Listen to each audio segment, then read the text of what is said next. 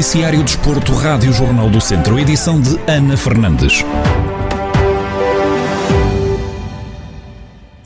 Francisco Bondoso, mais conhecido por Kiko, jogador do Vizela, subiu à Primeira Liga de Futebol no clube que representa desde 2019.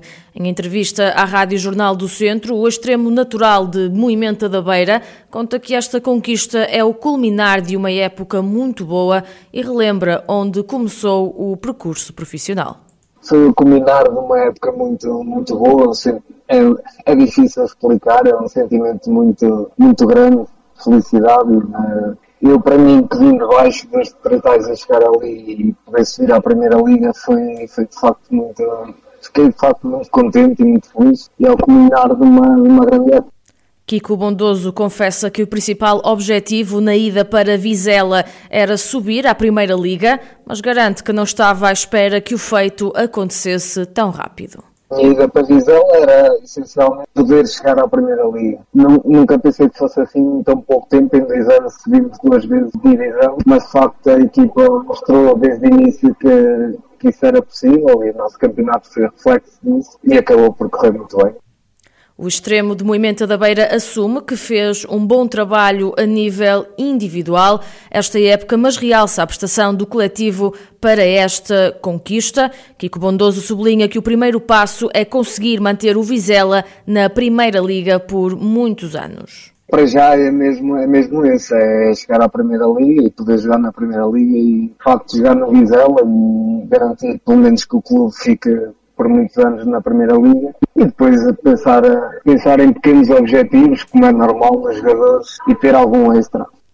Kiko Bondoso, natural de Moimenta da Beira, vai jogar a próxima temporada no escalão máximo do futebol português. Conquista essa alcançada depois do Vizela, onde joga desde 2019, ter vencido o Vila Franquense por 5-2 e garantir a subida à Primeira Liga, um jogo onde Kiko Bondoso marcou e fez a diferença em campo. Relembro ainda que Kiko jogou e fez toda a formação de base no Clube da Terra onde nasceu, o Moimenta da Beira, tendo passado ainda pelo Ferreira de Aves da Divisão de Honra e Lusitano de Vildemoinhos, equipa em que foi um dos destaques do Campeonato de Portugal. Penalva do Castelo perdeu o jogo da terceira jornada da fase de apuramento de campeão da Divisão de Honra da Associação de Futebol de Viseu frente ao Sátão por 3 a 2. No rescaldo ao encontro, Simão Marcos, treinador do Penalva do Castelo, sublinha que a equipa esteve muito bem durante os 90 minutos, mas facilitou no período de compensação e por isso diz que é uma derrota difícil de digerir. Penso que pela, pela, pela primeira vez nestes três jogos que realizámos foi, foi o nosso jogo mais bem conseguido. Conseguimos já estar bem durante, durante 90 minutos e não só em, em parte do jogo. Dominámos eh, na primeira parte, na segunda, até aquela fase final em que, em que o Satan começou a carregar mais um bocadinho, como é normal. Nós também quebrámos um pouco fisicamente e depois em, em algumas bolas eh, para a área, alguns cruzamentos, recebemos um golo já, já depois dos 90. Logo a seguir voltamos a ter uma oportunidade em que podemos fazer outra vez 3-2, não fazemos, e depois mais um ressalto à entrada da área, um gol fora da área, mais um bom golo e 3-2. Foi um resultado um pouco difícil de digerir, mas é assim o futebol.